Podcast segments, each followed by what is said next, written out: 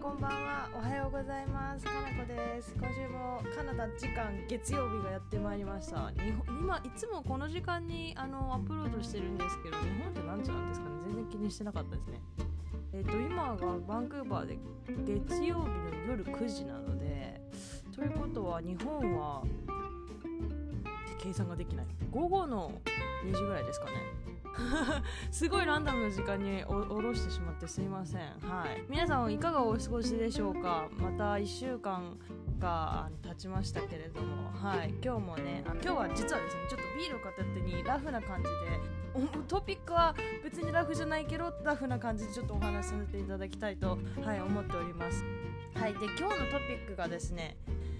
えっ、ー、とちょっと前にツイッターでもお話ししたんですけどあのあの出会い方ですね。私が旦那と出会った方法は、まあ、何人か私のブログというかサイトで見てくださった方は知ってると思うんですけどナンパなんですよね。あの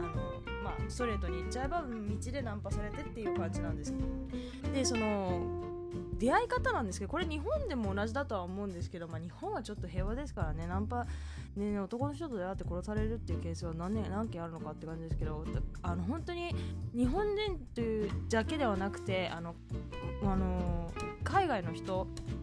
っていうかその見知らぬ土地でですね人と出会うことについてのお話をしたいと思うんですね。で私、まあ、私が旦那と出会った方法を、まあ、基本の軸にしてお話ししたいと思うんですけど、まあ、出会った方法はナンパで道で私がある日友達の家でご飯を食べた後に駅まで一駅歩いて帰ろうと思って一駅抜かして歩いてあちょっと遠くの駅まで歩いて帰ってたんですね。でままあ街を歩いて11時半ぐらいかな。ダウンタウンマクーバのダウンタウンを歩いてて、まあ、その時間に1人で歩くっていうのは、まあ、別にダウンタウンは人人が多いんでねそこまで危なくはないんですけどでも当時考えたら21歳だし、まあ、確かに1人で歩かない方がいいっちゃいいかなっていう時間ではあったんですけれどもで歩いててじゃあメイン通りじゃなくて裏道っていうかまあ曲がって歩いてたらあの裏道っていうのも裏路地みたいなそういうすっごいすごい危ない感じじゃないですよ。なんかほんとメインじゃない。小さめの道を歩いてたらなんかパーキングあの車が道横に止まってたりとかするんですけどレストランとかもちらほらあって。で歩いてたらすごい視線を感じたんですよね。でその時にすごい視線を感じてなんだろうってパッて見たらまあ旦那と目があったんですね。で雨があったからまあちょっとニコッとしてえ、まあ、会釈をするというかちょっとえしゃえお辞儀をしてまあ即目線をそらして去ってったんですよ。なんかすごいガン見してくんだこいつと思いながらも。で歩いてったらなんか人1ブロックぐらいかな。歩いていったらなんか「Excuse me young lady」って聞こえるんですね。でなんかパッてちょっと斜め後ろ見たらゲイのカップルが私の斜め後ろぐらいをちょっと手をつないで可愛らしく歩いてたんででパッと周り見たら女の人が私しかいないんですよ。で後ろを振りあの完全に振り返ったさっきの人がなんかちょっと早歩きでという感じで私に手を振ってあの近づいてきてたんですね。でその時はメイン通りを歩いてたんですよ。でゲイのカップルも歩いてるぐらいし他の人もちらほらいたのでまあ危なくはないかな。っていうかさっき会釈した人だからもしかして私が何か落としたのかなかもしれないと思ってあの立ち止まって待ってたんですね。確かセブンイレブンの前とかだった気がするんですよね。だからまあ安心かなと思って。っていうのもあってそれで止まってなんだろうと思って話を聞いたらまあまあ話し始め30秒であこれはナンパだってことに気づきまして。はい。でなんかまあ話しててまあ悪くなさそうな感じだなと思ってまあ何まあそんな 偉そうに言ってるんですけどあのまあ顔がタイプだったんですね正直に言うと。結構顔がタイプであ可愛い顔してるなと思っててでなんかいい人そうだなって思ってたら私の携帯があの電池が切れていましてなので私の番号を渡してまあ彼の番号を取っといて私から連絡すればよかったんですけど私の番号を渡して、まあ、変なやつだったら切れブロックすればいいやとかって思ってたんですけど まあまあその後私の番号が1桁ねあの足りなかったっていう話はまたおいおいするとして はい。それはまたねすごいお話時間がかかるんでまた違う時にしますけれども。まあそういう感じであったんですね。ね、まあ、私その当時すごい自分危なかったなと思うのは一番最初のデートに自分の家の最寄りの駅に来てもらうように指定したんですね。で私今考えるとそれすんげえ危ないなと思って。最寄りの駅ってことは大体住んでる場所がバレちゃうじゃないですか。でしかも会って2回目なわけですよ。ねナンパされて次のデートですから。ででもっと危ないのがその迎えに来て車で来てもらったんですよ。で2回目に会った人の車の運転でレストランに行ってご飯食べたんですけど今考えたら本当に恐ろしいことをしたなと思ってだって分かんない。の本当に全く知らない、まあ、話はしてますよ。テキストしたりとか電話したりとかはしてるんですけどほぼ全く知らない相手の車に乗ってね任せてどこに行くか任せてだって正直な話ね森につ人のいないところに連れてかれてレイプされてね捨てられても分かんないし殺されたすると殺されてたかもしれないし私は彼のこと何も名前以外は何も知らない名前と番号以外は何も知らないですから番号だってプリペイドカードの番号だったらね彼やりやり捨てできますからね。だからそれ今考えると本当に自分はもうナイーブですっげえアホなことしたなと思って。でまあ旦那も旦な旦那が旦那だったから良かったんですけど本当にすごい危ないですよね。もうリスクしかないですよね。でまあそのデートを重ねてってたまたま旦那がいい人だったね。デート重ねてって感じだったんですけどもう間違いなく最初の数回のデートは現地集合現地解散にした方がいいですね。間違いなく現地で集合したとしてもここに来いあそこに来いよって言われてもそこからそんなに離れてないとか車に乗らなきゃいけない距離とかだったら絶対断った方がいいとます。だって誰にねどんな人かわからないじゃないですか。なんか例えばこれが友達の友達とかあのもともと友達だった人とかそれはまた違いますよ。知らない人とあのデート行った場合の話なんですけど。でだから本当に怖いですよね。私だから今考えるとし本当になんか出会い方とか私何でもいいと思います。ナンパだって出会い系だってあの Tinder だろうが何だろうがあのセフレ目的で出会っただろうが何でもいいと思うんですよ。出会いは出会いなんで。どうなるかなんてねわからないですから。だから出会いは何でもいいと思うんですけどその知らないよく知らない人と出会った場合にその信頼できるまでの確信を得るまでにそういう身を守ることはしなきゃいけないよなって思ったんですよね。だから現地集合現地解散。であともしできることなら SNS ソーシャルネットワーキングサービスですね。ので超ストーカーして調べして。例えば Facebook だとか、まあ、うちらの世代とかうちらより若い世代私より若い世代とかだともうインスタかもしれないんでできれば Facebook だとほらみんな自分のちゃんとしたなあの本名を載っけて場合も多いですし友達の友達を自分その人の友達とか見てあのこの人が本当かとかアクティブな感じフィードとかを見て本当のアカウントかどうかっていうのがなんとなくわかるというか本当にどんな人なのかなんとなくわかるのでほら何年前からあるとかもあるので Facebook とかは結構いいと思うんですよね。だからでもできることならミューチュアルなパーティーに行くとかがいいですよね。例えばホームパーティーはちょっと怪しいけど例えばバンクーバーのダウンタウンだったらクラブに行くとか友達のね、彼の友達もいるようなクラブパーティーに行くとかっていうところで彼のあの友達を見てあの何でしたっけ英語で、まあ、日本語の類友ですよね。なんか You're the average of five people you hang out, hang out with っていう言葉があるんですけど要するにあなたは5人の友達の平均だ。あなたの友達の5人を足して平均したのがあなただっていう言葉があるんですけどそれ本当よくできてるなとってまして、まあ、そういうことなんですよ。だから周りを見ればその人が分かるっていう感じなのでできればあの本当にできればですね周りの人に即会っていただいてっていうことをしてほしいんですよね。ということででなんで私この話をしようかなと思ったのかっていうのが何年前か忘れちゃったんだけど56年前かな。3年 ,3 年ぐらい前かな。日本人女性がダウンタウンであの男性に殺されちゃってしまったあの事件があったんですね。今本当に思い出しても本当に悲しいというか心苦しいんですけどその出会っ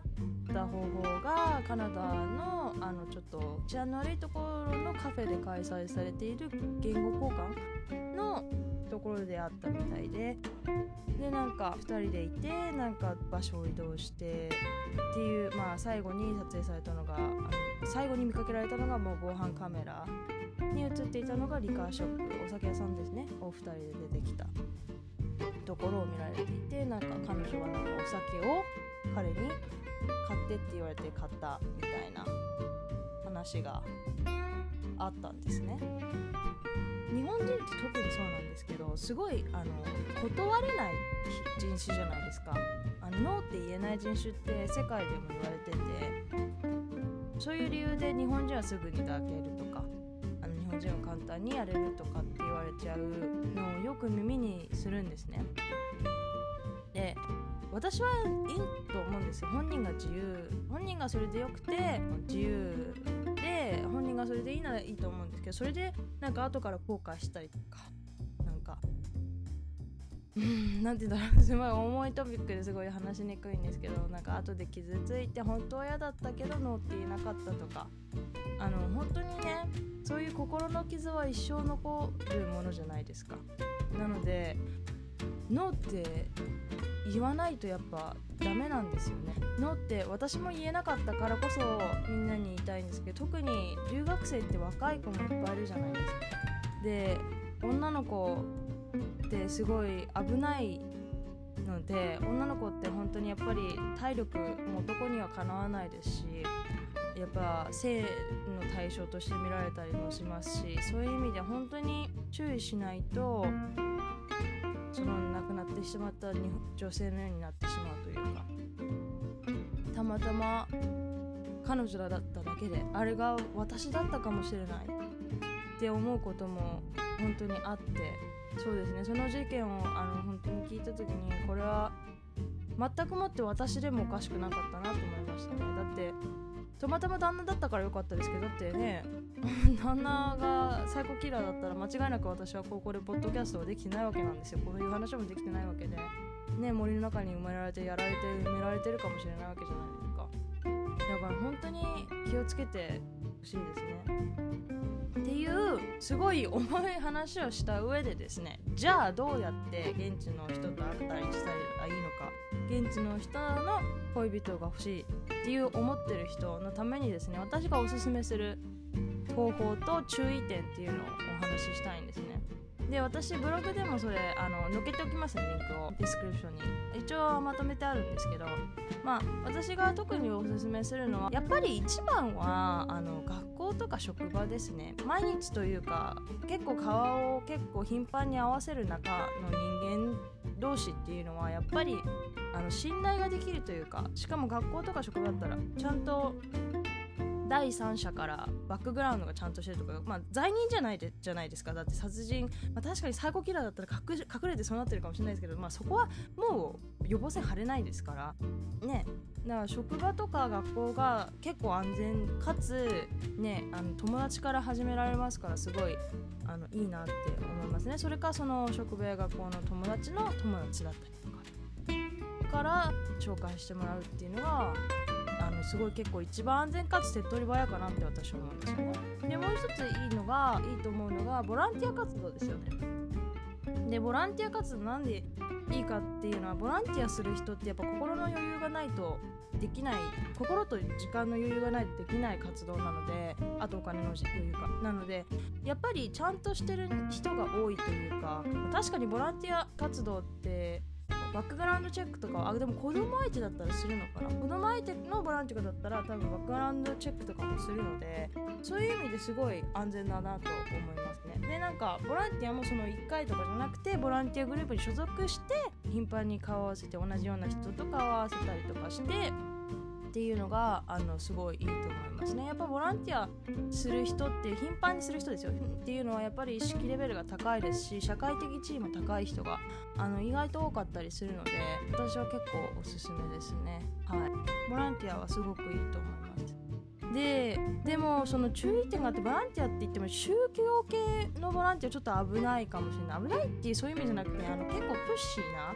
こっちのまあ私の経験だけなんであんまりあれなんですけど結局偏っちゃうかもしれないんですけど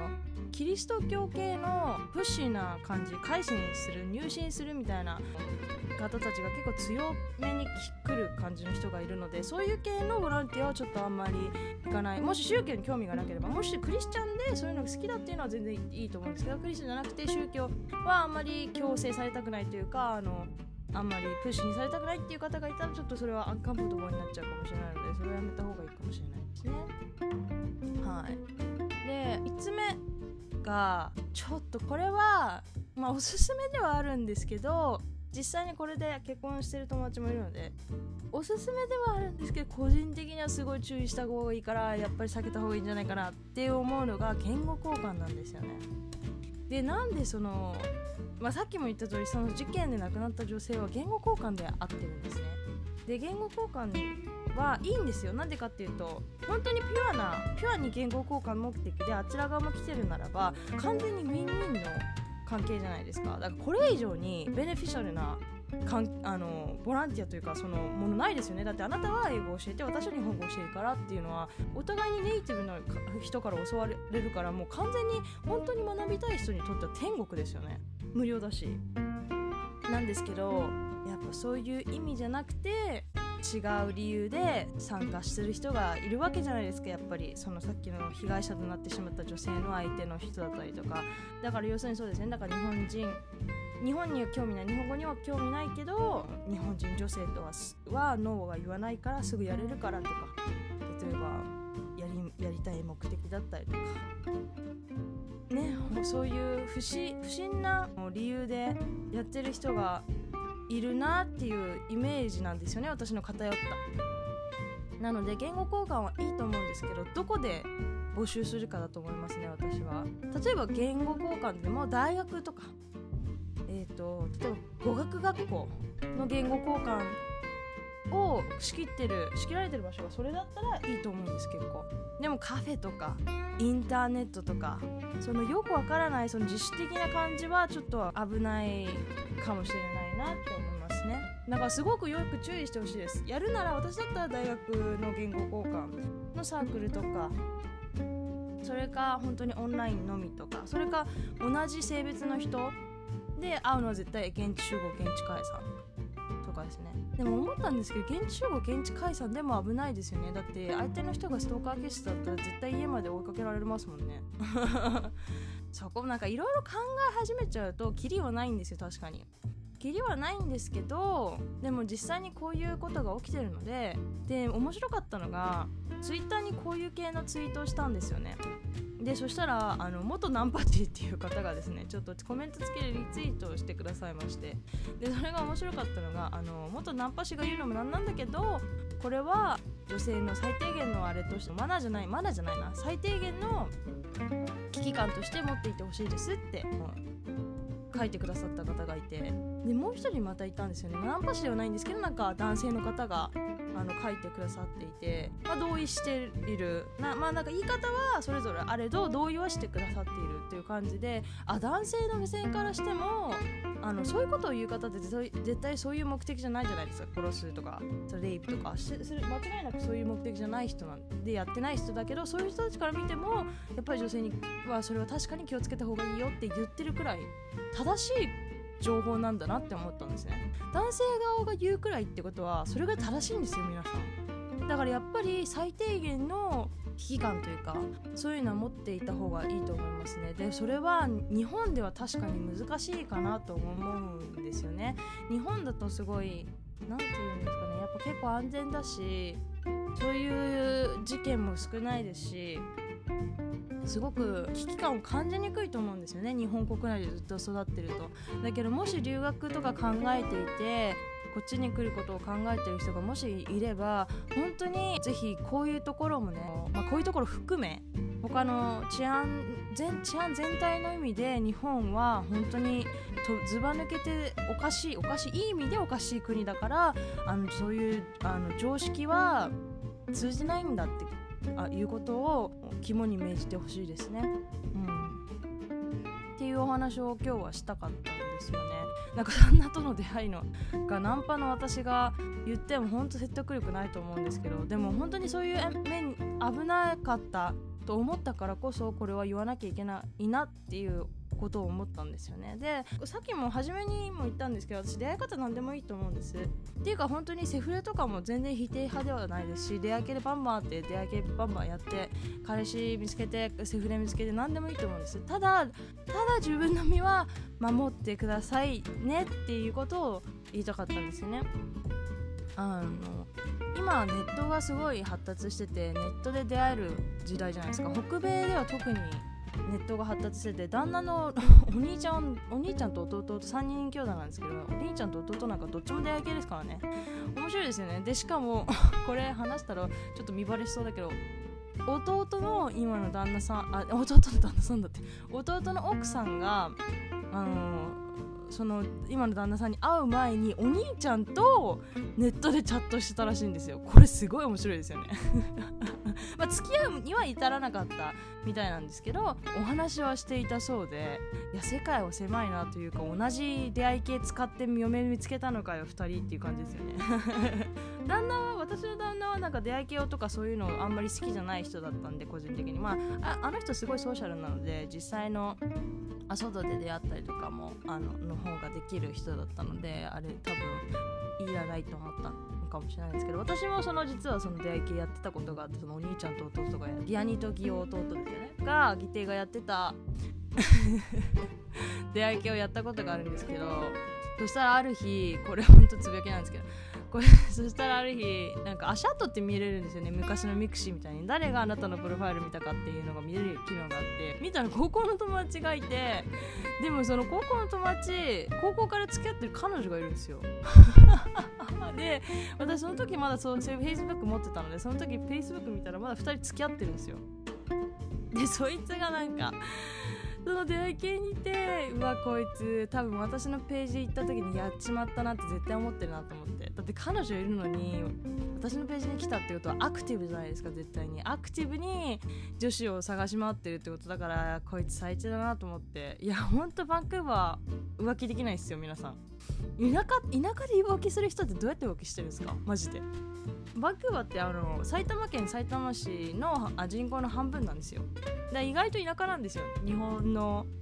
あでも日本日本の地方都市は結構あの人数多いと思います。わからないけど。だからそんなところでそのちっちゃいコミュニティを浮気したら絶対バレますよねだって行くところも限られてるしデートするっつってもじゃあじゃあホテルの中ってなっちゃうから。すごいですよね本当に。っていう全く関係ない話をしてしまったんですけれども。は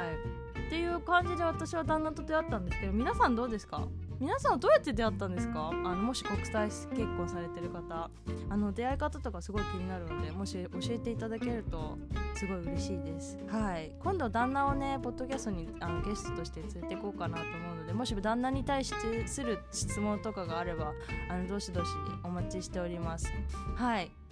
今日はちょっとちょっと暗い話になってしまったんですけどそんなこんな感じで終わりにしたいと思いますはい、えっ、とごあのご拝聴いただきありがとうございました。もし質問とか感想とかがあれば、カナダ英語604 at gmail.com、カナダ英語604 at gmail.com、カナダは CANADA、英語は EIGO です。はい。にまであの送っていただけると幸いです。あとツイッターのリンクとかも貼っておくの貼っておくのでそこの DM とかにもあの送ってくれたら本当に嬉しいです。はい、ありがとうございました。では、Thank you so much for listening. I hope you will have a wonderful week and I'll see you all in my next podcast.